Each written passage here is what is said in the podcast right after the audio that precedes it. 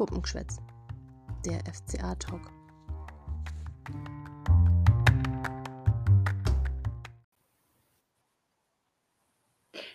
Servus, ihr Lieben, und herzlich willkommen zu einer neuen Folge Puppenschwätz. Die Irina und ich, wir sind heute wieder am Start, um euch natürlich unseren Vorbericht zur anstehenden Partie gegen die TSG aus Hoffenheim zu liefern. Und ich glaube, ich kann es schon mal vorneweg nehmen, zumindest geht es mir so. Meine Laune hat sich im Vergleich zum äh, Samstag eindeutig gebessert. Na, bei Samstag habt ihr das ja vielleicht gesehen oder auch unsere letzte Folge gehört. Wir waren ja live auf Instagram und da waren die Irina und ich nicht so gut drauf. Mir geht es mittlerweile wieder besser und wie es ihr geht, das kann uns jetzt die Irina selber berichten. Hallo, liebe Irina. Servus, liebe Leute da draußen und auch herzlich willkommen von mir. Ja, das freut mich, dass es dir auch wieder besser geht diese Woche Abstand, die hat sicherlich ganz gut getan, weil wir waren, und es ist kein Geheimnis, wir waren etwas verschnupft. Ja, verstimmt, verschnupft. Ich glaube, das ist schon noch ein bisschen gelinde ausgedrückt, aber es hat sich etwas gelegt, würde ich auch sagen. Ich hatte ja an diesem Wochenende eigentlich dann das richtige Highlight, den Super Bowl. Den habe ich tatsächlich sehr genossen. Da war ich noch ein bisschen übernachtig, wie der bayerische Schwabe so sagt. Und ähm, ja, habe mich jetzt die Woche auch ein wenig erholt und bin tatsächlich jetzt etwas froheren Mutes, aber etwas eingeschüchtert auch, ähm, wenn ich jetzt auf das anstehende Game gegen Hoffenheim schaue tatsächlich. Aber ja, man ist eben mal mit unserem FCA, mit dieser Leidenschaft, man leidet, man freut sich, irgendwie alles zusammen. Währenddessen gleichzeitig ist es manchmal echt ein richtiges Gefühlswirrwarr. Ja, es heißt ja auch nicht umsonst Leidenschaft, weil es einfach auch mal Leidenschaft. Ne? Ähm, ja gut, aber ich hätte gesagt, springen wir doch mal rein und gucken mal. Äh, ich finde es ähm, allein schon für mich gerade momentan sehr schwierig, dieses Spiel überhaupt einzuschätzen. Ne? Hoffenheim hat mit Pellegrino Materazzo ja einen neuen Trainer. Ich finde so ein Trainereffekt, der kann auch immer mal erst ein, zwei Wochen später oder so greifen, weil man darf nicht vergessen, letzte Woche hat ja Materazzo erst zwei oder drei Trainingseinheiten mit Hoffenheim gehabt. Ne? Jetzt hat er eine, die erste vollständige Trainingswoche mit den Hoffenheimern hinter sich. Ich weiß nicht, geht es dir da irgendwie ähnlich? Es ist schwer, irgendwie jetzt sozusagen, das und das können wir von Hoffenheim erwarten. Ja, da hast du absolut recht. Ähm, darauf hat ja Enno Maaßen auch in der PK so ein bisschen verwiesen, dass es ähm, natürlich jetzt entscheidende Wochen sind in Hoffenheim nach dem Trainerwechsel. Man kennt ja so diese typischen Spiele. Ähm, ich habe das bei Kicktips so ein bisschen beim Tippspiel so perfektioniert, weil ich habe irgendwie immer oder sehr häufig das Gefühl, in dem Spiel nach dem Trainerwechsel bäumt sich die Mannschaft auf und gewinnt dann doch häufiger mal.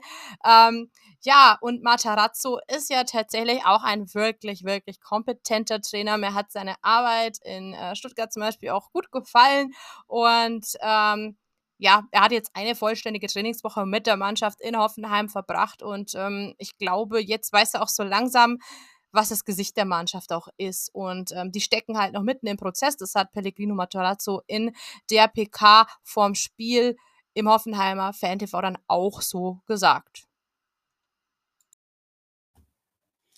Ja, wenn wir doch schon bei den Pressekonferenzen sind, hätte ich gesagt, schauen wir doch auch mal auf unsere heutige. Die war nämlich heute um 12.30 Uhr. Und ich glaube, am wichtigsten ist da auch tatsächlich immer die Frage nach dem Personal. Ich glaube, das interessiert uns mit alle am meisten. Wer steht uns denn eigentlich zur Verfügung äh, im morgigen Spiel gegen Hoffenheim? Also klar, äh, die Langzeitverletzten Tobi Strobel und André Hahn, glaube ich, brauchen wir nicht mehr erwähnen, aber der Vollständigkeit halber tue ich es doch. Niklas Dorsch, der wird fehlen, der ist nämlich krank, der hat Fieber. Ruben Vargas dagegen, der hat zwei Einheiten mit der Mannschaft trainiert, allerdings nur teilintegriert. Da hat Enno Maaßen gesagt, so ein Einsatz kommt wahrscheinlich noch zu früh. Es ist nicht ganz ausgeschlossen, dass er im Kader steht, aber wahrscheinlich gibt er ihm doch noch die Zeit. Und ähnliches gilt tatsächlich auch für Iago und Reese Oxford. Die sind im Training. Ähm, allerdings will man da noch kein Risiko eingehen, dass sie sich wieder verletzen. Bei Iago schaut es allerdings schon besser aus. Der, da könnte es für den Kaderplatz reichen. Fraglich ist auch immer noch Mats Petersen, der zwar auch im Training ist, aber auch noch Teil integriert. Also alles so eine schwammige Sache, einfach weil man heute und morgen noch Einheiten hat.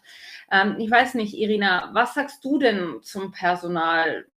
Müssen wir irgendwie Angst haben oder sagst du, nö, die Jungs, die da sind, die werden das schon machen? Puh, das ist wirklich gar keine so leichte Frage, wenn man so dieses Spiel gegen ähm, Mainz dann jetzt so ein bisschen noch im Hinterkopf hat. Also generell würde ich sagen, ist die Personaldecke doch jetzt wieder ganz in Ordnung. Und ähm, deswegen kann ich halt nur sagen, ich denke, dass man der Mannschaft, die da ist, auch vertrauen sollte. Gerade bei Niklas Dorsch tut es persönlich weh. Ja, und äh, deswegen sage ich halt, das ist so etwas, da hätte ich eigentlich gehofft und mit gerechnet, dass der vielleicht wieder zurückkehrt, beziehungsweise so langsam sich an die Startelf rantastet. Und ja, ein bisschen weh tut es mir auch bei der Linksverteidigerposition. Man hat es gegen Mainz gesehen. Ähm, es war natürlich mit dem Aushilfs-Linksverteidiger Renato Vega überhaupt nicht adäquat besetzt. An dem will ich aber auch gar keine Kritik jetzt irgendwie laut werden lassen. Nur ist es halt wirklich das, was ich sagte, Aushilfe, Not Nothilfe sozusagen und deswegen kann man ihm auch da echt keinen Vorwurf machen. Aber ich hatte tatsächlich darauf gehofft, dass einer der beiden Linksverteidiger, die das auch nominell spielen, wieder zurückkehrt. Und da bin ich tatsächlich etwas, ja, doch ein bisschen enttäuscht, dass da der Fortschritt noch nicht ganz so da ist. Ja, das kann ich verstehen. Aber schauen wir mal, was wir nachher eventuell für eine Aufstellung aus dem Hut zaubern. Aber dazu kommen wir später gleich noch. Ähm, liebe Irina, du hast dir ja auch die Pressekonferenz der Hoffenheimer angeguckt. Welche Ausfälle stehen denn bei den Sinsheimern so zu Buche? Also unsere Gegner vom Freitag haben auf jeden Fall Langzeitverletzte mit Jakob Brun-Larsen. Das ist auf jeden Fall jemand, äh, der ist jetzt auch nicht kurzfristig erst verletzt. Und auch Grisha Prümmel ist tatsächlich abwesend. Dennis Geiger ähm, hat seine fünfte gelbe Karte gegen Bayern 04 Leverkusen gesehen und steht deswegen gesperrt nicht zur Verfügung und Robert Sko ebenfalls nicht. Bei ähm, Hoffnungen hat äh, Matarazzo tatsächlich bei Kevin Vogt ist ja ein alter Augsburger Bekannter. Und Pavel Kadarabek, ähm, da denkt er, die sind diese Woche wieder ins Mannschaftstraining eingestiegen, dass sie wieder Optionen sein könnten gegen den FCA. Aber auch da wollte sich Matarazzo, das kennen wir von Enno, auch nicht ganz in die Karten schauen lassen. Ne? Hm. Ja, ist halt Taktik. Ja, ich glaube, das machen wir, also machen sie alle, weil wie gesagt, Enno Maaßen hat es ja heute genauso gemacht. Er hat gesagt, ja, hm, entscheiden wir nach den zwei Einheiten. Ähm, wo ich tatsächlich gar nicht so böse bin, ist ähm, bei Dennis Geiger. Wir erinnern uns ans Hinspiel. Da war er nämlich derjenige, der das Tor in der 39. Minute geschossen hat, das dann letztendlich für unsere Niederlage gesorgt hat. Ähm, wobei ich immer noch sage, dass das Tor eigentlich nicht hätte zählen dürfen, weil da ja ein Foul an Elvis Rexbitschei vorangegangen ist. Aber ja, wie gesagt, ich glaube halt trotzdem, dass die Hoffenheimer schon noch ein paar Kaliber im, im, Kader haben, die es uns richtig schwer machen könnten. Also ich weiß nicht, Christoph Baumgartner zum Beispiel, ja, mit seinen sechs Toren, vier Vorlagen, André Kramaric darf man auch nicht vergessen, auch schon sieben Tore jetzt wettbewerbsübergreifend geschossen, zwei Vorlagen noch dazu. Also es dürfte spannend werden. Ich finde auch so diese die geben auch gar nicht die Hoffenheimer auf Rang 14, 19 Punkte, Torverhältnis von minus 10, 29 geschossene Tore, 39 kassierte Tore. Der FCA ist allerdings ja zu Hause nicht ganz so stark. Da sind wir tatsächlich ähm, mit 11 Punkten mittlerweile auf Rang 17 abgerutscht. Torverhältnis von 9 zu 15. Da ist Hoffenheim auswärts tatsächlich stärker von der Platzierung her. Allerdings haben sie auch nur 8 Punkte auswärts geholt. Von der Formtabelle her hat der FCA es zumindest geschafft, zweimal zu Hause zu gewinnen. Wir, wir, erinnern uns gegen Gladbach und gegen Leverkusen. Hoffenheim dagegen nur ein Unentschieden aus den letzten fünf Spielen. Aber wie gesagt, Trainereffekt.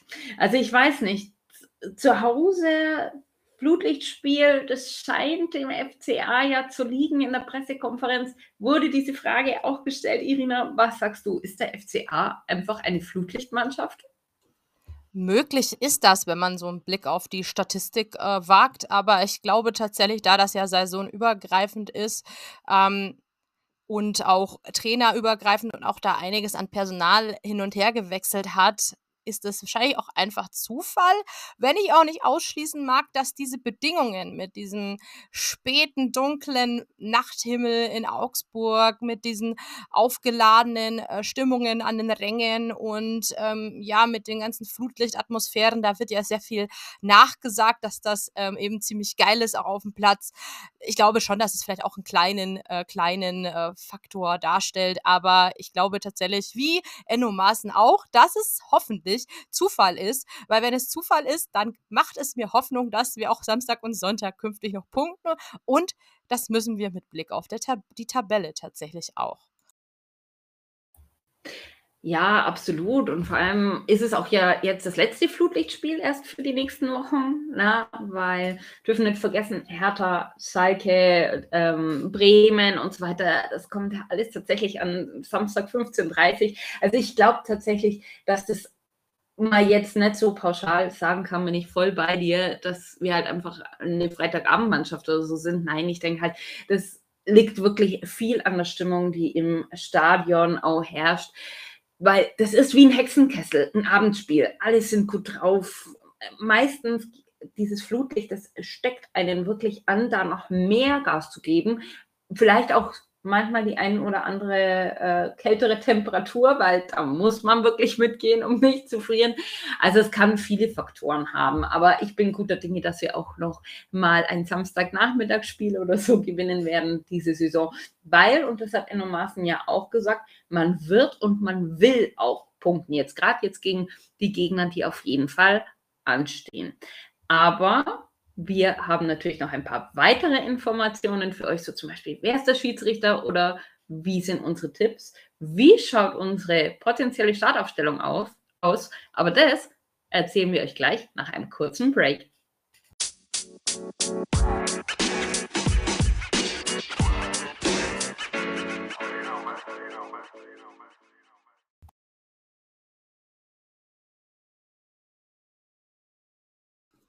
Ja, da sind wir wieder zurück aus einer kurzen Pause. Ich hoffe, es hat euch nicht allzu sehr gelangweilt und ihr seid wieder zurück und mit uns gucken wir jetzt auf den Schiedsrichter der Partie. Ähm, ich finde tatsächlich mit Patrick Ittrich, ähm, geboren in Hamburg, 44 Jahre alt, vom Beruf Polizeibeamter, steht wirklich ein sehr solider, sympathischer, auch außerhalb des Platzes Schiedsrichter hier auf dem Spielfeld am Freitagabend und ähm, ich glaube für die Partie gegen Hoffenheim sehr angemessen. Er hat ähm, jetzt diese Saison elf Bundesligaspiele geleitet, ähm, äh, äh, vier Bundesligaspiele, sorry, äh, geleitet dafür davon elf gelbe Karten oder darf elf gelbe Karten vergeben und zwei Elfmeter ähm, vergeben. Einen davon ähm, im Spiel Werder Bremen gegen Eintracht Frankfurt. Das war ein ganz wildes Spiel. Das ging 3 zu 4 aus. Ähm, und tatsächlich hat der FCA diese Saison zumindest mit ihm noch gar keine Erfahrung gemacht. Ähm, es kann jetzt ein gutes Zeichen sein, es kann auch ein schlechtes Zeichen sein, wenn ich jetzt an das letzte Jahr zurückdenke, an die letzte Saison hat er uns zweimal zufälligerweise gegen Stuttgart gepfiffen, einmal bei dem 4 zu 1 gegen Stuttgart. Ähm, das ist ein super Ergebnis, könnte ich mir auch so vorstellen. Ähm, jetzt äh, am Freitag. Einmal hat er das äh, äh Rückspiel gepfiffen, Stuttgart gegen Augsburg, was ein bisschen unglücklich 3 zu 12 für Stuttgart ausging. Und dann hat er das 1 zu 0 am 9.4.22 gegen den FC Bayern ähm, gepfiffen, was ein bisschen unglücklich ähm, 1 zu 0 für die Bayern ausging. Da war ja so ein wenig äh, äh, Dampf im Spiel und zwar wegen einem Elfmeter, den Robert Lewandowski äh, verwandelt hat, wo man immer noch so fragt, ja, war das unbedingt Elfmeter? Ja, aber generell fand ich, hat er eigentlich eine sehr gute Bilanz, wenn man ähm, nur auf die Augsburger Beteiligung schaut, oder? Ja, absolut. Also Patrick Ittrich ist tatsächlich neben Dennis Aitikin einer der Schiedsrichter, die ich persönlich am meisten mag. Einfach weil er auch so ruhig ist und ausgeglichen und der lässt sich auch nicht großartig auf Diskussionen ein. Er nimmt sich aber schon mal einen Spieler zur Seite und erklärt in aller Ruhe. Er lässt viel laufen und hat, finde ich, jetzt im Großen und Ganzen immer eine faire Linie, also auf beiden Seiten. Ich habe bei Ittrich nie das Gefühl, so dass er eine Mannschaft irgendwie großartig bevorzugt. Dieser Elfmeter gegen Bayern, das war ein klassischer Kann-Elfmeter, den kann man geben, man muss ihn nicht geben, aber wir dürfen uns nicht beschweren, dass er ihn gegeben hat. Also voll und ganz in Ordnung. ähm, bei seinen vier Spielen in der Bundesliga. Das sind, sind, tatsächlich nur so wenig, weil er auch einen Mittelfußbruch hatte. Also er ist ein Leidensgenosse quasi unseres Dorschis. Ne, da hat er eine Kickernote von 2,0. Das ist wirklich sehr, sehr ordentlich. Das muss man wirklich sagen. Und ja, wie gesagt, ich persönlich, ich mag Patrick Ittrich. Da gibt es wirklich Schiedsrichter, bei denen ich ein wesentlich schlechteres Gefühl habe. Und äh, ich bin froh, dass es so ein Schiedsrichter ist, wo man wirklich sagt, der, der ist fair. Ja, und das ist er. Und der Notendurchschnitt, der ist doch wirklich gut. Ähm, kann man nichts sagen. Äh, wenn man jetzt mal auf die TSG Hoffenheim wieder guckt, äh, Patrick Ittrich äh, hat da ja auf jeden Fall ein Abstiegsduell, würde ich sagen, ein Abstiegskrimi zu pfeifen. Die Hoffenheimer haben ja am äh, Samstag, den 11.02. gegen Leverkusen gespielt zu Hause und haben 3 zu 1, 1, 1 zu 3 aus der Sicht der TSG verloren. Damals haben sie im ersten Spiel unter Pellegrino Materazzo in einem 3-4-2-1 ähm, gespielt, also mit einer Dreierabwehrkette, einem einzelnen Stürmer mit Bebu. Meine Frage ist jetzt, erwarten wir die tatsächlich in dieser Formation? Ähm, das ist ja etwas schwerer zu beurteilen, weil eben jetzt der Trainer sich jetzt nochmal die erste vollständige Woche Zeit genommen hat, äh, unter der Trainingswoche eben zu gucken, wer steht mir zur Verfügung, wer ähm, ist wo am stärksten vielleicht, wer bietet sich an, wer hat eine gute Trainingsleistung und ähm, Matarazzo hat in der PK vorm Spiel jetzt auch gesagt, dass er eine intensive Spiel, äh, Spielstärke der Augsburger erwartet, dass ähm, er findet, dass wir stark in der Manndeckung sind und wirklich gut pressen, ähm, aber auch sehr tief stehen ähm, und das Block verteidigen können. Also er sieht da so zwei Varianten. Ähm, er sagt, ähm, dass es auf jeden Fall darum gehen wird, Zweikämpfe anzunehmen. Irgendwie sagt das jeder vorm Spiel gegen Augsburger und äh, dass er das unterbinden lassen möchte, weil die Augsburger sehr direkt nach vorne spielen und sehr schnell vorm gegnerischen Tor sind. Und ja, er hat das so bezeichnet, wir müssen smarte Entscheidungen treffen. Das ist anscheinend die äh, Strategie, die Marschroute, die Pellegrino Materazzo gegen den FCA vorgibt. Ist auf jeden Fall interessant. Ich glaube nicht, dass wir dieses System sehen werden, das die Hoffenheimer gegen Leverkusen gespielt hat. Und das ist ja genau das, was ich schon gesagt habe. Es ist unglaublich schwer einzuschätzen. Wobei jeder Trainer natürlich seine Lieblingsstrategien, seine Lieblingssysteme und so weiter hat. Und die kennt man natürlich, die kennt auch der FCA, die kennt auch Enno Maaßen. Also ich glaube, man hat sich da eventuell auch das ein oder andere Stuttgart-Spiel nochmal angeguckt und äh, zur Brust genommen. Und dafür hat man ja auch seine Videoanalysten. Und äh, ich glaube, dass man da halt einfach schon erkennen kann, was macht äh, Materazzo aus? Welche Stärken legen seine Mannschaften an den Tag? Und natürlich ähm, erwarte ich persönlich auch ein recht giftiges Spiel mit vielen ekelhaften Zweikämpfen. Ich glaube auch, dass die Hoffenheimer sehr früh auch draufgehen werden, wie die Mainzer, weil die werden dieses Spiel natürlich gesehen haben. Wichtig ist, dass man dieses Mal tatsächlich dagegen hält und nicht darauf wartet, pfeift der Schiedsrichter. Nein, wenn ich den Ball verliere, Mund abwischen, aufstehen, weiterlaufen und zwar bis ich, Entschuldigung, wenn ich es jetzt so ausdrücke, wirklich bis ich kotze. Und das erwarte ich auch von diesem Spiel, weil, wie du ja schon gesagt hast, es ist so ein klassisches Sechs-Punkte-Spiel. Wir müssen jetzt einfach unsere Punkte machen. Natürlich ähm, ist man noch mitten in der Saison, es ist der 21. Spieltag und es kann noch viel passieren, aber Punkte sind auch jetzt schon unwahrscheinlich wichtig, gerade mit einem Blick auf die Tabelle. Definitiv und deswegen gilt es, den Kampf tatsächlich auch dieses Mal anzunehmen und gedanklich auch voll auf dem Platz zu sein und nicht wieder irgendwo in einer Situation zu lamentieren, abzuschalten und nicht mehr weiterzuspielen. Das haben wir ja in unserem Insta-Live nach dem Spiel auch äh, erörtert, dass äh, das überhaupt nicht ging, dass da kopflich irgendwie die Spieler äh, liegen geblieben sind, stehen geblieben sind, nicht mehr zurückgegangen sind. Das kannst du dir vielleicht noch im, beim FC Bayern leisten, auch da nicht, wie man auch das eine oder andere Mal schon in dieser Saison gesehen hat, berechtigterweise, aber nicht beim FCA im Abstiegskampf. Da geht es wirklich darum, dass jeder vollen, vollen Körpereinsatz gibt und auch geistig auch immer auf der Höhe ist. Und das hat mir tatsächlich auch gefehlt gegen Mainz. Und ja, jetzt schauen wir halt mal, welche schlagkräftige Truppe Enno Maaßen da auf den Platz stellt. Denn in der PK wurde er ja schon gefragt, ob es denn Wiedergutmachung geben wird von der Elf, die es da so ein wenig, ich sag mal, vermasselt oder versäumt hat, bei Mainz ähm, dagegen zu halten. Ähm, und äh, ich frage dich jetzt, liebe Birgit, denkst du, dass die Elf vom Mainz, also die Startelf, Wiedergutmachung betreiben darf oder wird es wohl Änderungen geben? Oder wünschst du dir besser gesagt Änderungen? Wir dürfen das hier jetzt offiziell wünschen, ohne dass es Enno Maaßen wahrscheinlich jemals hört wird. Das kann man jetzt so oder so sehen. Natürlich hatte die Elf von Mainz einen rabenschwarzen Tag, aber man darf auch nicht vergessen, die haben die vier Spiele davor ja auch ganz gut gespielt. Ne? Also natürlich hat man da auch Niederlagen gegen Dortmund und gegen Freiburg eingesteckt, aber ähm, man hat trotzdem ordentliche Spiele gezeigt mit Kampfgeist, mit Wille, mit Leidenschaft. Also das hat man schon gesehen. Ähm, deswegen glaube ich tatsächlich, dass man nicht so viele Änderungen vornimmt, wobei ich es mir auf der einen oder anderen Position vielleicht sogar wünschen würde. Aber ich hätte gesagt, schauen wir mal rein im Tor. Er hatte einen, auch einen rabenschwarzen Tag, unser Rafael Gikiewicz, aber ich glaube, an ihm gibt es nichts zu rütteln und ich glaube, er wird weiterhin spielen, vor allem auch mit dem Hinblick, dass äh, er ja eine bestimmte Anzahl an Spielen erreichen muss, um eben die Vertragsoption zu kriegen. In der Vierer-Abwehrkette. Ich gehe davon aus, dass wir das System nicht verändern werden und dass wir mit einer Viererkette spielen, wird schätzungsweise auf rechts Robert Gumni spielen. Die Innenverteidigung wird auch gleich bleiben mit Jeffrey Hovelo und Felix Udukai.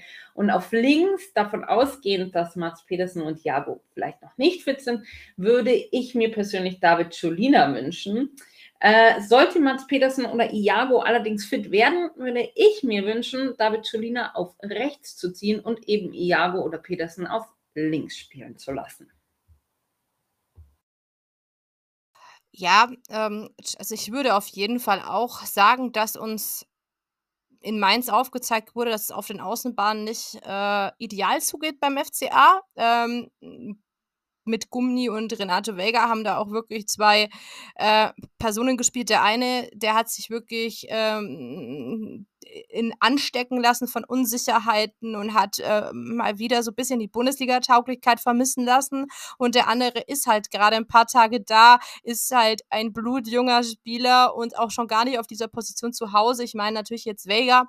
Und äh, von dem her war es natürlich etwas suboptimal und ich hoffe tatsächlich dass äh, mindestens einer und in dem Fall Renato Vega da nicht mehr spielen muss, weil es einfach mir leid täte, da ähm, ihm auf einer Art fremden Position eben spielen lassen zu müssen, wenn es die personelle Lage hergibt, dass jemand anders spielen kann. Und ähm, ich denke da auch an Jolina, den ich immer, wenn er dabei war, es ist jetzt erst auch eine kurze Zeit, immer ähm, wirklich gut empfunden habe von der Leistung, vom Einsatz her. Und natürlich sollte ähm, Petersen da sein. Ähm, könnte natürlich auch ein Pedersen rechts spielen oder ein Cholina. Beide haben ja schon mal auf rechts gespielt, beziehungsweise Pedersen hat's, Cholina, Cholina hat's in petto. Ähm, ja, also auf jeden Fall würde ich da auch nach Veränderungen auf den Außenbahnen streben. Die Innenverteidigung war auch nicht gut, wie eigentlich fast alle Mann gegen Mainz. Aber ich glaube, noch sollte man da Gnade vor Recht ergehen lassen, weil, weil Jeff und Udo sind da halt einfach eingespielt und mit Giki auch zusammen im äh, Zentrum, im Verbund. Da würde ich ihn vor so einem wichtigen Sechs-Punkte-Spiel, da sind wir wieder im Phrasenschwein-Game, ich würde es einfach nicht machen, weil es vielleicht noch mehr Stabilität uns kosten wird. Das ist eben genau das, was ich auch vermute. Und wie schon gesagt, sie haben ja gegen Leverkusen zum Beispiel auch ein Bombenspiel abgeliefert und jetzt wegen einem schlechten Tag oder wegen einem schlechten Spiel zu sagen, wir bringen euch nicht mehr, es fände ich schwach. Das fände ich um, nicht gut und wie du sagst, ich glaube, es könnte auch äh, für Unruhe sorgen. So, jetzt hat. Schauen wir uns doch mal die Doppel 6 an. Das wäre tatsächlich eine Position, wo ich mir auch eine Veränderung wünschen würde. Und zwar würde ich persönlich die beiden Arnes, also Arne Meyer und Arne Engels, auf dieser Position bringen und würde Elvis Rex Vijay vielleicht mal eine Pause gönnen. Und zwar aus dem Grund, ich glaube, dass wir gegen Hoffenheim einfach ein bisschen mehr Offensivfußball ähm, sehen sollten. Ne? Und es ist jetzt nicht eine Mannschaft äh, wie jetzt Leverkusen, die gegen uns anrennen, wo wir halt einfach defensiv stark stehen müssen. Und da sehe ich Arne Meyer tatsächlich als den Spieler, den Mittelfeldspieler an, der die besseren Offensivakzente setzen kann. Elvis Rexbejai ist nach hinten gut, aber nach vorne sehe ich, hat er die ein oder anderen Schwächen, dieses Bindeglied zwischen Defensive und Offensive darzustellen. Also den finde ich tatsächlich besser, wenn man ihn vor die Viererabwehrkette äh, stellt und sagt, so, da hinten, mach schön deine Abwehrarbeit mit. Deswegen würde ich da, wie gesagt, die beiden Arnes spielen lassen. Also, der eine Arne ist auf jeden Fall auf dieser Position für mich gesetzt. Die Rede ist natürlich von Herrn Engels.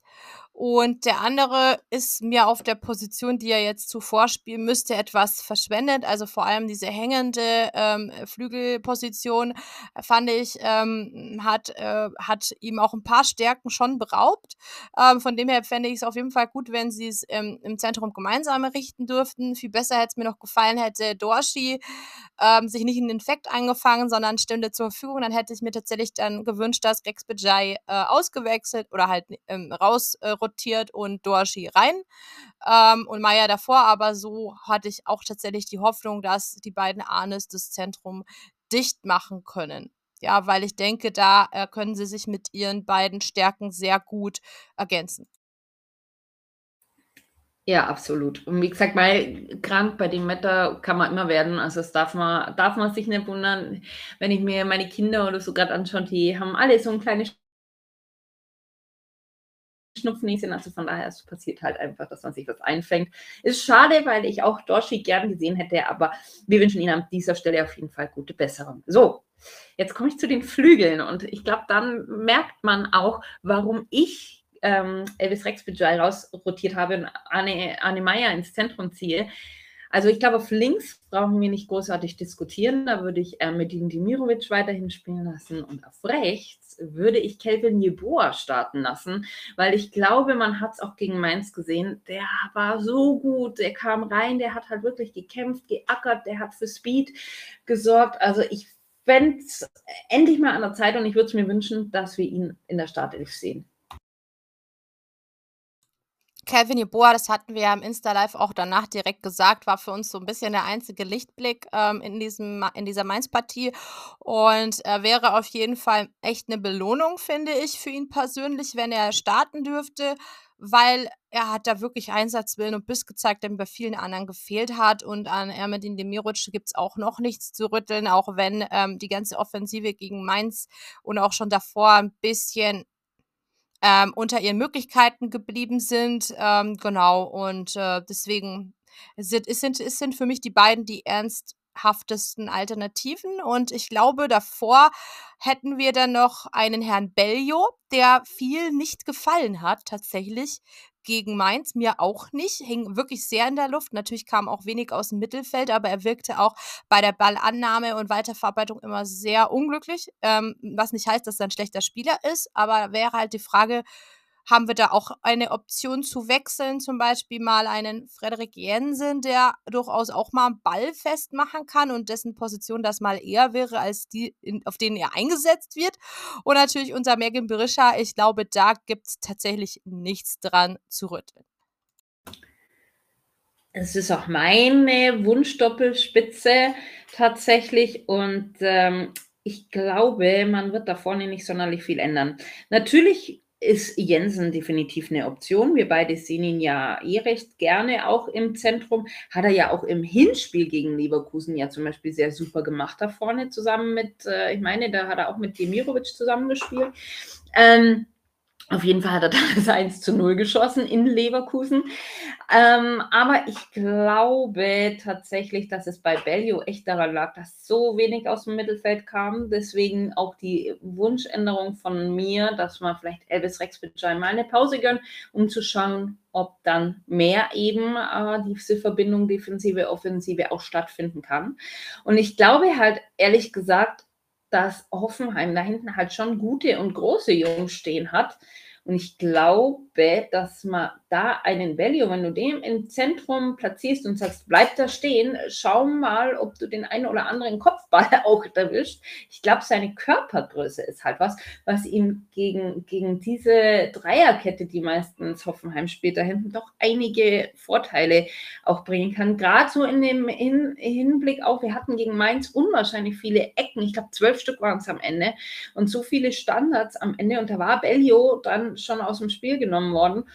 Und ich glaube, vielleicht hätte er da vorne drin dann doch gut getan und vielleicht den ein oder anderen Kopfball auch mal eingenickt. Also deswegen, ich würde sagen, reiß mal das nicht auseinander und nehmen Freddy Jensen lieber als weiterhin gutes Backup.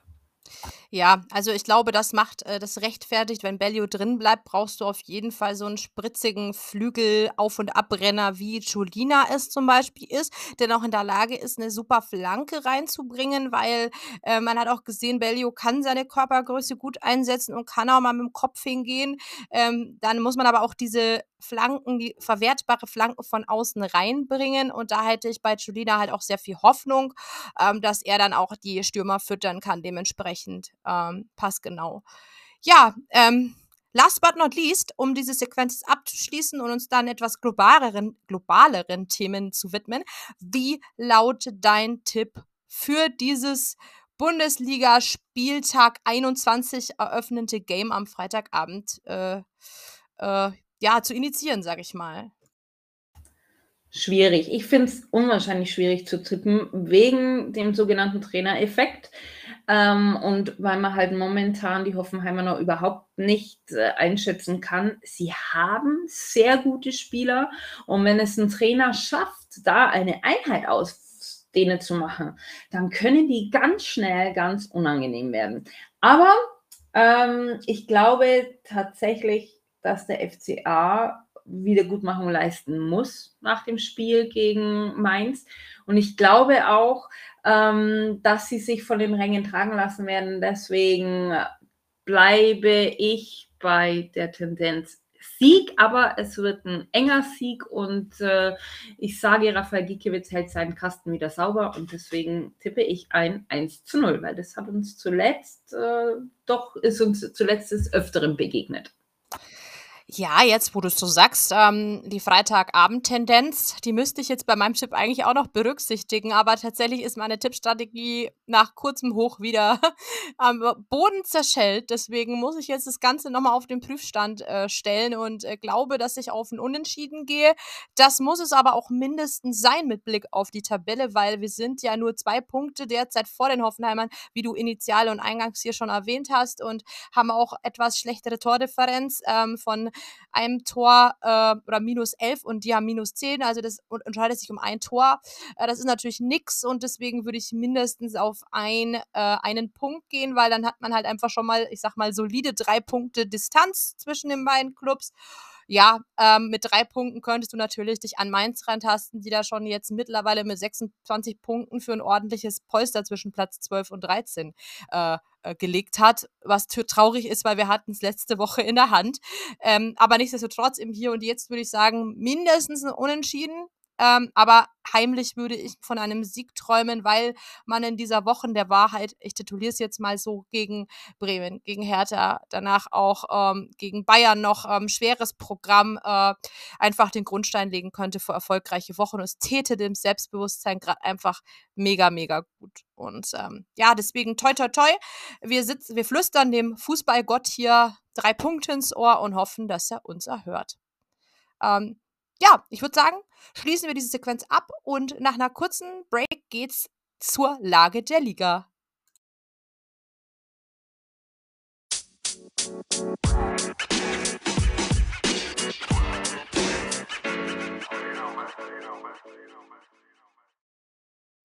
So, Dale, da sind wir auch schon wieder. Wir haben die Partie gegen Hoffenheim hinter uns gelassen, zumindest für den Moment, ne? weil das ist natürlich die Spieltagseröffnung am Freitagabend am Pfiff um 20.30 Uhr. Deswegen springen wir gleich rein in den Samstag. Und äh, da finden am Samstagnachmittag doch ein paar interessante Partien statt. Nämlich empfängt Borussia Mönchengladbach Gladbach den momentanen Tabellenführer Bayern München. Bayern ja nur einen Punkt Vorsprung vor Union Berlin. Und wir erinnern uns, Gladbach zwar momentan im, Form, im Formtief, aber die haben es den Bayern auch schon das ein oder andere Mal relativ schwer gemacht. Liebe Irina, wie siehst denn du dieses Spiel? Ja, du sagst es. Äh, Gladbach ist irgendwie immer besonders motiviert gegen Bayern München, hat es den Anschein. Aber ich glaube, äh, wir werden ja nach dieser Sequenz vielleicht auch noch mal kurz über den Champions League äh, Fortgang in dieser Woche sprechen, ähm, dass Bayern äh, auch wirklich PSG sehr gut im Griff hat über weite Strecken des Spiels, weswegen ich glaube, ähm, dass die wirklich heiß sind und gierig und spüren natürlich die Verfolger im Nacken die wir gleich auch noch mal betrachten werden. Und deswegen gehe ich da schon auf einen Bayern-Sieg, obwohl ich nicht denke, dass er höchst deutlich ausfällt. Genau. Ähm, Wolfsburg-Leipzig. Ähm, Siebter gegen Fünfter. Das ist ja fast ein Topspiel. Ähm, dass es um 18.30 Uhr vielleicht eher verdient hätte. Ähm, ja, und ich denke, das da geht es vielleicht enger zu, auch wenn die Wolfsburger zuletzt wieder auf den Boden der Tatsachen zurückgekehrt sind, nachdem das Jahr wirklich gut für die begonnen haben. Ja, äh, Wolfsburg hat wirklich stark begonnen. Ja, äh, so im Januar, aber wie du schon sagtest, mittlerweile haben die sich doch so ein bisschen den Schneid abkaufen lassen. Ne? Wenn ich auf den letzten Spieltag schaue, gegen Schalke nur ein 0 zu 0 und Schalke ja doch weit abgeschlagen, eigentlich schon auf dem 18. Tabellenplatz, ne? vier Punkte Rückstand. Also, wie gesagt, ich würde es auch noch nicht so ganz unterschreiben, dass die Wolfsburger da irgendwelche Vorteile haben. Glaube ich auch fast nicht, weil Leipzig ich mag sie nicht, ich bleibe dabei, aber sie haben halt leider einen guten Kader. Ähm, aber denen steht auch eine englische Woche ja bevor. Ne? Also von daher gucken wir mal, was das so gibt. Nächstes Spiel und da dürften wir Augsburg-Fans alle so ein bisschen dem SC Freiburg die Daumen drücken, die ja momentan auf dem vierten Tabellenplatz stehen mit 37 Punkten. Das würde tatsächlich Champions League bedeuten. Aber die müssen gegen den VfL Bochum ran. Bochum ja auch nur zwei Punkte hinter uns mit 19 Punkten, allerdings das wesentlich schlechtere Torverhältnis mit minus 25. Aber die Bochumer, die waren halt zuletzt zu Hause richtig stark, ne? Ja, für mich auch ein Spiel mit zwei Faktoren. Äh, Bochum hat gerade Aufwind spielt zu Hause vor heimischen Rängen. Wir haben es selber schon schmerzvoll erfahren müssen, wozu Bochum dann in der Lage ist vor eigenem Publikum. Und Freiburg hat sich tatsächlich gegen Stuttgart, auch wenn sie es gewonnen haben, last minute am 20. Spieltag, ähm, wirklich ähm, ja nicht so gut hinbekommen. Also da mussten zwei faule Elfmeter her, damit sie den VfB mit 2 zu 1 noch irgendwie in Schach halten, auch wenn es natürlich da ein annulliertes Tor gab und so weiter. Also Freiburg ist zwar Vierter, aber ich glaube, sie wissen ähnlich wie Union Berlin, finde ich persönlich, noch gar nicht so recht wie, weil gerade ist das nicht so, finde ich, dieses Freiburg, ähm, was man kennt, ist es wirkt noch nicht wieder so spritzig und so rund und hat deswegen ein extremes Potenzial für mich, ein Überraschungsspiel Spiel zu werden. Ja, ähm, genau. Dann ein Spiel, wo Augs die Augsburgerinnen und Augsburger von uns auch hingucken werden mit Argus Augen. Denn der VfB Stuttgart, seines Zeichens 17. in der Tabelle, empfängt den ersten FC Köln mitten im Karneval, müssen die aus Köln raus in, nach Baden-Württemberg und äh, könnten da die Sause verdorben bekommen. Ähm, Köln ist ja derzeit Elfter mit 26 Punkten. Ich denke, der VfB Stuttgart hat das gegen Freiburg letztes Spiel nicht ganz so schlecht gemacht und ja, ähm, Köln gefällt mir aber auch eigentlich nicht ganz so schlecht, muss ich sagen. Trotz dessen ähm, bin ich mir nicht so sicher, was ich bei diesem Spiel tippen soll, weil die Kölner machen es mir auch unglaublich sehr schwer, denn sie haben 3 zu 0 letzten Sonntag die Frankfurter besiegt und die sind eigentlich als Tabellensechster auch echt richtig gut, finde ich. Ja, vor allem die Frankfurter, die sind ja tatsächlich ähm, mit einem Ding äh, auf einem Champions League-Platz da angereist, ne? Und auf einmal lassen die sich von Köln 3-0 wegschießen. Also ganz ehrlich, das hätte ich auch nicht gedacht. Also es wird ein relativ interessantes und ich denke auch vor allem intensiv Liebesspiel, ne, ähm, wo ich noch nicht weiß, was wäre jetzt denn gut für uns. Wäre es jetzt gut für uns, wenn die sich unentschieden trennen? Wahrscheinlich, ne, weil dann einfach Köln nicht so weit wegzieht und wir ein bisschen näher ranrutschen können. Allerdings müssen wir halt auch den Blick nach hinten wagen, ja, weil Stuttgart ist zwar fünf Punkte weg, aber sollten wir morgen verlieren und Stuttgart gewinnt das Ding, dann sind es nur noch zwei Punkte auf dem direkten Abstiegsplatz. Also eine enge Kiste und eigentlich müssen wir fast den Kölnern die Daumen drücken, weil ja, man muss den Blick halt auch einfach als Augsburger momentan noch nach unten äh, in die Tabelle richten. Ja, die Frankfurter, du hast sie ja gerade schon erwähnt gehabt, ähm, die müssen wieder Gutmachung leisten nach diesem 3 zu 0 und die haben Werder Bremen zu Gast. Ähm, punktetechnisch ist es schon eine relativ klare Sache. Frankfurt 35, Bremen 27, die sind momentan auf Rang 9. Aber so schlecht wäre das jetzt auch wiederum nicht, wenn Bremen verlieren würde, weil, wie gesagt, wenn wir gewinnen, sind wir auch auf drei Punkte ran. Und das direkte Duell gibt es ja noch. Also es ist schon auch nicht ganz uninteressant. Also mir ist es relativ egal, was sich vor uns abspielt, weil alle Punkte, die, die hinter uns liegen lassen, sorgen dafür, dass wir mindestens ähm, den Platz halten, den wir gerade haben. Und stünden wir auf Platz 12 oder 13 auf der, in der Abschlusstabelle, ich würde es nehmen, weil es tatsächlich sehr viel mehr Gefahr birgt, noch nach hinten reinzurutschen. Also ich bin da mehr so das äh, Thema, äh, ist ganz schön gerade auf dem Platz, wo wir sind, lass uns den einfach halten. Ähm, aber natürlich ähm, kann man heimlich und äh, im Hinterstübchen natürlich auch äh, nach oben schauen. Das ist nicht verboten, das motiviert ja auch. Ähm, ich denke aber gerade tun wir ganz gut, ähm, auch hinter uns einfach zu hoffen, dass die sich gegenseitig im Schach halten. Wobei ähm, man da sieht, wie schnell die Dynamik im Fußball da ist und dass uns dadurch jeder den Fallen tut und der Fußballgott auch ungnädig ist. Und von dem her glaube ich, müssen wir die Hausaufgaben, und das siehst du ja auch so, ähm, einfach selber machen.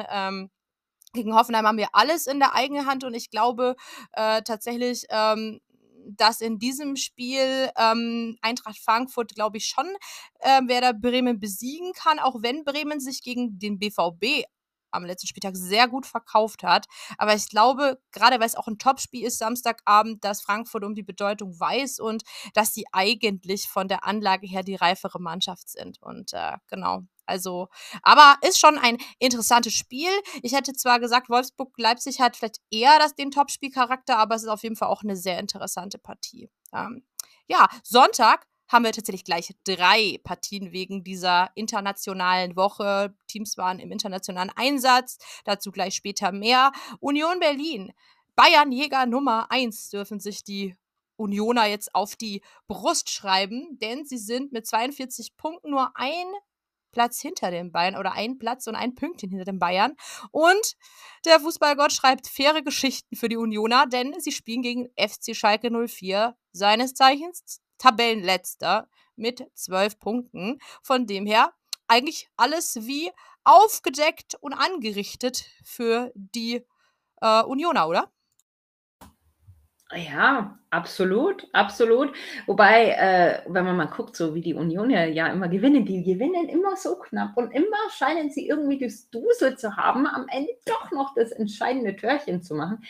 Aber sie machen es halt einfach. Etwas, was wir als, also der FCA nicht immer schafft, scheinen die Unioner irgendwie ähm, immer noch hinzukriegen, so in den letzten Minuten. Aber es macht halt die Liga halt auch einfach echt spannend, muss ich sagen. Also so spannend war es in den Jahren, in den letzten Jahren einfach nie, wobei ich trotzdem ähm, glaube, dass es die Bayern am Ende machen werden. Aber uninteressant ähm, ist es auf keinen Fall, weil nämlich auch Borussia Dortmund, die ja momentan auf dem dritten Platz stehen mit 40 Punkten, so ein bisschen nach oben ranschnuppern. Ich meine, was ist Torverhältnis angeht, da sind die Bayern meilenweit voraus mit plus 41. Ja, aber trotzdem punktetechnisch könnte auch Borussia Dortmund bei einer Niederlage der Bayern halt einfach ähm, an die Spitze wieder anschließen. Und sie haben einen unserer größten Konkurrenten zu Gast, nämlich die Hertha aus Berlin, die im, am letzten Spieltag sich den Relegationsplatz zurückerobert haben. Ja, definitiv auch 'n spannendes Spiel und natürlich, äh, schlägt mein, äh, Herz dann auch, äh, temporär, äh, schwarz-gelb, denn, ähm, von mir aus darf der BVB da ordentlich Tore schießen und am besten keins kassieren, ähm, denn ja, auch wenn man natürlich immer auf sich selbst schauen soll, wäre es mir ganz recht, wenn sie die Hertha da aufm, äh, Abstiegsrang ballern. Ähm, ja, sie stehen ja aufm Relegationsrang und ich finde, die sind da ganz gut aufgehoben und müssen da gar nicht nach mehr streben und höher gucken, auch wenn mit Marco Richter und Flo Niederlechner alte Augsburger vor Ort, äh, zuga da auch, äh, präsent sind, muss es ehrlich gesagt nicht sein, dass die Hertha da uns noch unnötig, äh äh, sich an uns unnötig annähert. Ja, also deswegen BVB, du machst das, ne? Wir vertrauen dir, wir legen das vertrauensvoll in deine Hände. Und, ähm, ja, dann so 'ne Partie, die zwar, ja, tendenziell vielleicht noch, ähm, na, mit, äh, Mainz, unserem letzten Gegner, so einen ne äh, punktemäßig nahen Verein, äh, beinhaltet, aber vielleicht eher so 'ne Partie ist, die ja eher so 'n bisschen unter dem Motto egal läuft, weil's keine direkte Konkurrenz auch wenn sie tatsächlich mit 5 Punkten mehr auf Platz 12 direkt vor uns stehen. Äh, um 19:30 am Sonntag spielt Bayer 04 Leverkusen, Achter derzeit in der Bundesligatabelle gegen, ähm, den FSV Mainz 05, die mitten in der Fasnacht stecken und mit Augsburg, ähm, ja, einen dankbaren Gegner haben letzte Woche hatten. Ja, wir haben genug dazu gesagt. Und, äh, Leverkusen, ja, die kommen natürlich dann dann auch schon, äh, ja, mit ein bisschen Selbstbewusstsein, äh, nach, äh, ähm oder an in diese Partie, denn sie haben tatsächlich, ähm, unseren jetzigen Gegner, die TSG Hoffenheim, mit 3:1 besiegt am letzten Spieltag. Also, es ist für mich so 'ne Partie, wo ich auch nicht sagen kann, wer hat da jetzt, ähm, die die besseren Chancen. Vielleicht auch 'n Unentschieden-Spiel, wobei ich tatsächlich die Leverkusener etwas stärker sehe. Die kommen jetzt so langsam ins Rollen und fand Mainz tatsächlich nicht ganz so gut, wie das Ergebnis es hergibt gegen uns. Ja, die Mainzer haben halt einfach unsere individuellen Fehler ausgenutzt, ne? Und, ähm, das haben sie gut gemacht und wir halt einfach nicht. So ehrlich müssen wir sein. Äh, ich glaube tatsächlich auch, ähm, dass Leverkusen, wenn sie eine annähernde Leistung wie letzte Woche gegen Hoffenheim auf 'n Platz bringen, dass sie die Sache nicht aus der Hand geben werden, weil für die geht's ja doch noch ich meine, es sind 8 Punkte auf die internationalen Plätze weg. Ähm, für die geht's doch noch, ähm, so 'n bisschen ums internationale Geschäft. Einfach, weil's ja so ist, sollte der DFB-Pokalsieger, das dürfen wir ja immer nicht vergessen, ähm, von den oberen Rängen kommen und es ist ja noch dabei Bayern, es ist ja noch dabei Dortmund zum Beispiel, ne? Ähm, dann ist ja auch der dieser 7. Platz international und davon ist Leverkusen halt einfach auch nur 3 Punkte weg. Deswegen, ja, äh, werden wir sehen, was der Spieltag so mit sich bringt. Ich bin schon ziemlich gespannt und nach einer ganz kleinen Pause haben wir noch was für euch im Gepäck.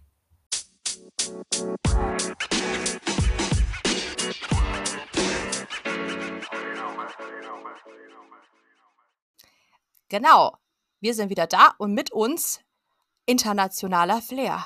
Champions-League-Fußball und, äh, ja, in dieser Woche gleich 2 deutsche Vertreter, die mit 1:0 gewonnen haben. Kleiner Spoiler schon mal.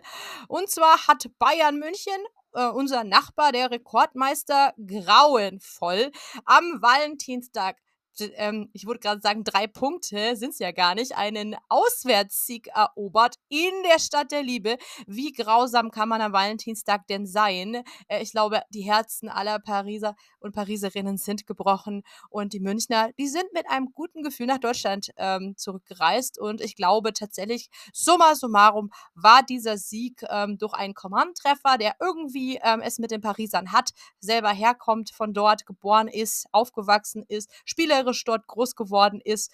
Ähm, er hat's irgendwie. Er trifft wie im Champions-League-Finale beim Champions-League-Sieg, ähm, 2020 dann auch jetzt schon wieder gegen Paris Saint-Germain. Wie hast du das Spiel gesehen?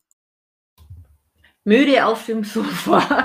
Ähm, ne, also ganz ehrlich, ich fand's kein gutes Spiel. Also, wenn ich höre Paris gegen Bayern, dann erwarte ich mir wirklich ein Kracherspiel mit Chancen auf beiden Seiten und Toren und ein wahres Festival, ja. Und das Einzige, wo ich richtig sage, das hat mich richtig vom Hocker gerissen, war tatsächlich diese Choreografie, die sich Paris Saint-Germain ausgedacht hat, die ja auch wirklich fast ums ganze Stadion rumging. Das war wirklich beeindruckend, aber das Spiel selber, also die erste Halbzeit, da habe ich wirklich gekämpft, dass mir nicht die Augen zufallen. Und in der zweiten Halbzeit waren so 20, 25 Minuten ganz gut anzuschauen, bis Bayern das 1-0 eben gemacht hat. Und dann hat es auch schon wieder ein bisschen nachgelassen, das Spiel. Dann hatte Paris noch ein paar Chancen auf den Ausgleich. Sie haben ja zwischenzeitlich ein Tor geschossen, das dann aber ja auch nicht gezählt hat. Ich glaube, dann wäre noch mal Feuer in dieses Spiel gekommen. Aber ansonsten fand ich es jetzt nicht ganz so interessant. Da hätte ich mir wesentlich mehr erhofft. So, und das zweite Spiel mit deutscher Beteiligung, du hast es schon gesagt, Borussia Dortmund hatte gestern den FC Chelsea zu Gast. Auch dieses Spiel ging 1 zu 0 aus. Ähm, aber da muss ich auch sagen, A, tolles Tor von Adeyemi und B, auch wieder eine mega Choreografie. Was sagst du denn zu der? Also die war schon, die war schon sehr schön. Also die haben sich auf jeden Fall alle international was ähm, einfallen lassen. Ähm, ich war tatsächlich sowohl von Chelsea als auch von Paris von der spielerischen Art und Weise. Also gerade Paris fand ich am Anfang sehr defensiv und offensiv überhaupt nicht präsent. Echt nicht gut. Und auch Chelsea war gestern wirklich unter seinen Möglichkeiten geblieben. Aber mich freut es unglaublich für den BVB. Ich bin ja auch international dann gerne auch mal für deutsche Clubs. Ähm, und es hat mich gerade insbesondere für den BVB und für Adeyemi, der jetzt immer besser in Form kommt, ähm, sehr gefreut. Es war toller Spielzug. Es war wirklich auch ähm, beim BVB sehr viel Präsenz im Spiel. Also sie hatten wirklich gegen Chelsea auch in mehreren Spielphasen die Oberhand. Und ähm, natürlich hat man Glück, dass Joao Felix einmal nur die, ähm, das Aluminium trifft und ähm, Chelsea dann in Druckphasen nicht irgendwie noch nachlegt. Das war auch an einem glänzenden Kobel sicher festzumachen. Und einmal klärt auch Emre Can richtig artistisch auf der Linie. Aber ja, die Partie hat mir ein bisschen besser gefallen, auch als die Bayern gegen Paris-Partie. Ähm, und ich freue mich unglaublich, dass sie die ähm, den Sieg eben in ihrer eigenen Arena, in ihrem eigenen Stadion behalten haben. Ja. Haben sie verdient. Absolut. Wobei ich auch sage, ein 1 zu 0 zu Hause immer gefährlich. Ja, also ich glaube, da hätten sich die Dortmunder Fans wahrscheinlich noch ein zweites Türchen äh, gewünscht, weil die Auswärtstorregel gibt es ja in der Champions League auch so nicht mehr. Na, von daher wird es sehr, sehr, sehr spannend auf jeden Fall in London, würde ich sagen. So, und ich hätte gesagt, damit sind wir schon fast wieder am Ende angekommen. Ne? Aber wir haben heute noch jemanden zu Gast, weil hier möchte auf jeden Fall ähm, nochmal jemand das Wort ergreifen für eine Veranstaltung, die am Wochenende sehr wichtig ist, wo ich auch ähm, zu Gast bin und zu Gast sein werde. Ich werde sogar da auch äh, als in offizieller Form, nenne ich es mal, für die Rosenau-Gazette und natürlich auch fürs Puppengeschwätz unterwegs sein. Aber hören wir doch einfach mal rein. Hallo, liebe FCA und Hallenfußballfans. Ich bin der Sascha und bin der Trainer unserer rot-grün-weißen U15-Juniorinnen. Habt ihr am Sonntag zwischen 9 und 19 Uhr Zeit? Dann kommt doch einfach in die Willi Oppenländer Halle nach Königsbrunn und feuert unsere U15 Fuckerstädterinnen an. Sie können bei dem internationalen und starken Teilnehmerfeld mit unter anderem TSG Hoffenheim, Dukla Prag, Grasshopper Zürich, Alkmaar und viele andere jede lautstarke Unterstützung brauchen. Wer am Samstag keine Zeit hat, kommt einfach am Sonntag vorbei. Hier beginnt der Turniertag mit unserer U11 um 9 Uhr und am Nachmittag ab 13.30 Uhr werden die U15-Mädels erneut die Halle zum Kochen bringen. Natürlich ist auch für das leibliche Wohl gesorgt und der Eintritt ist frei. Kommt und erfreut euch am klassischen, schnellen Hallenfußball mit Rundumbande. Aber jetzt müssen wir erstmal unseren Herren gegen die TSG die Daumen drücken und dann freuen wir uns auf euch. Bis Samstag und oder auch Sonntag. Servus.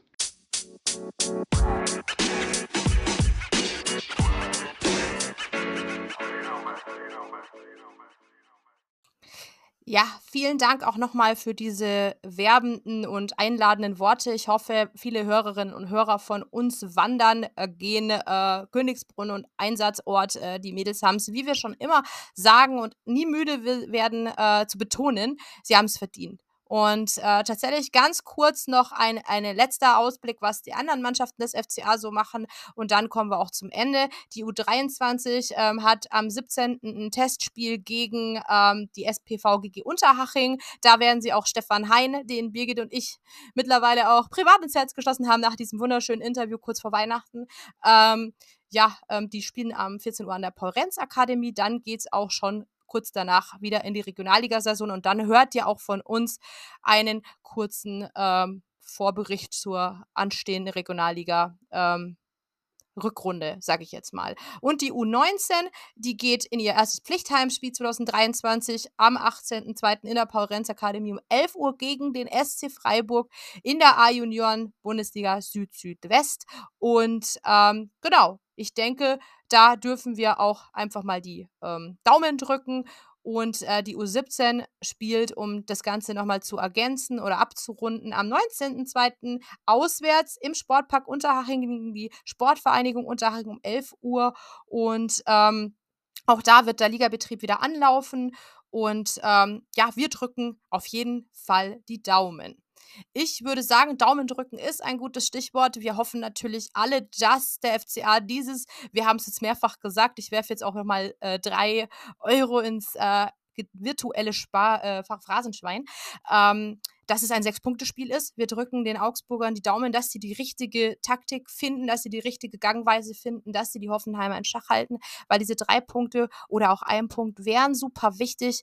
Und alle, die ähm, genau, einfach ähm, dort sind, vor Ort sind, wünsche ich einen tollen Aufenthalt, ein tolles Spiel und mit dem besseren Ende für den FCA. Wir sagen für jetzt und für heute Ciao und Servus, eure Puppen.